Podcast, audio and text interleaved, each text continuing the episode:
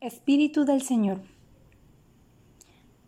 ¿Sabías que el Espíritu Santo es llamado el Espíritu del Señor? Acompáñanos hoy en este episodio de Conozcamos al Espíritu Santo y descubramos juntos lo que dice la Biblia acerca de esto.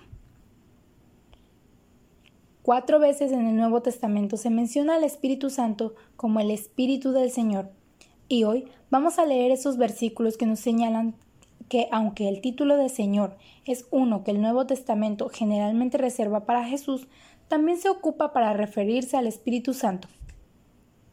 Para comenzar, vamos a leer estos cuatro pasajes y para esto nos ayudará nuestro amigo de Impresionados Kids. Pero antes, te animo a que saques tu color morado para resaltar los pasajes que hoy estudiaremos.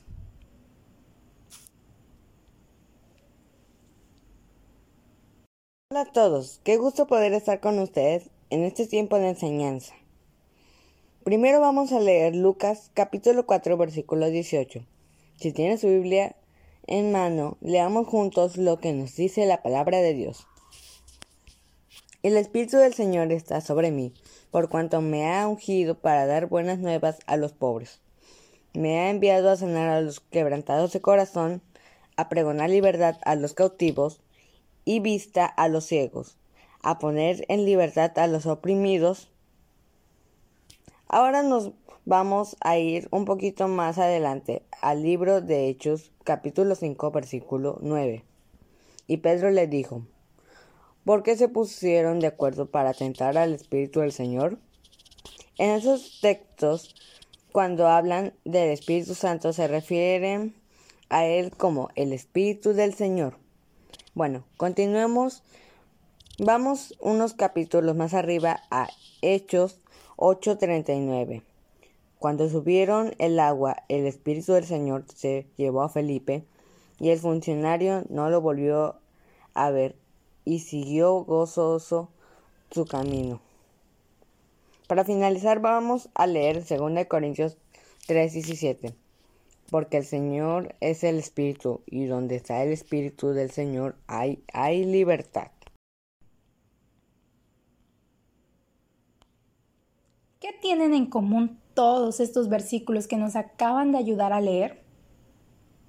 Una cosa solamente.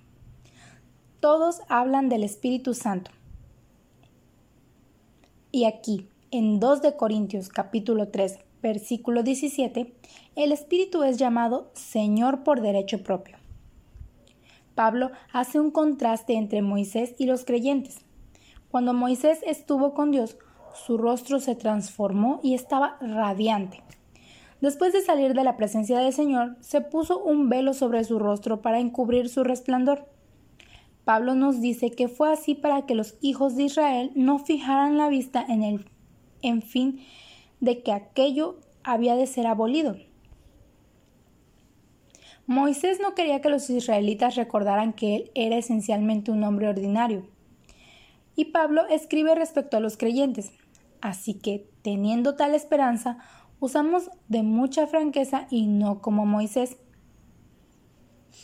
En otras palabras, nos quitamos el velo, por decirlo de alguna manera, y dejamos que otros vean nuestra humanidad, nuestros defectos y todo lo que somos. Entonces, explica por qué lo hacemos. Es que nosotros, mirando a cara descubierta como en un espejo la gloria del Señor, somos transformados de gloria en gloria en la misma imagen como por el Espíritu del Señor. Otros ven a Jesús en nosotros, no porque seamos perfectos, sino porque estamos siendo perfeccionados. Cuando vivimos vidas sinceras ante los demás, ellos ven al Espíritu obrando cambios en nuestra vida.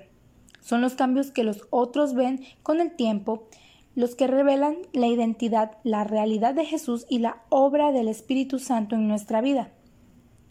Aunque distintas como dos personas de la Trinidad, tanto Jesús como el Espíritu son el Señor nuestro Dios, porque el Señor es el Espíritu, y donde está el Espíritu del Señor, allí hay libertad.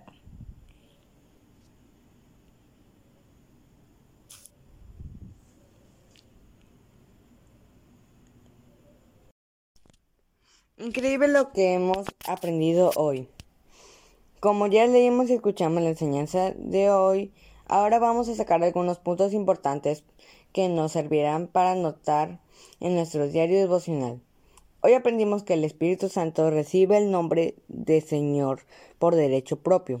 También aprendimos que el Espíritu Santo nos perfecciona y que cuando vivimos vidas sinceras, los que nos rodean pueden ver que el Espíritu Santo está obrando en nuestras vidas. Por último, aprendimos que aunque el Padre, el Hijo y el Espíritu Santo son diferentes, tanto Jesús como el Espíritu Santo son llamados Señor.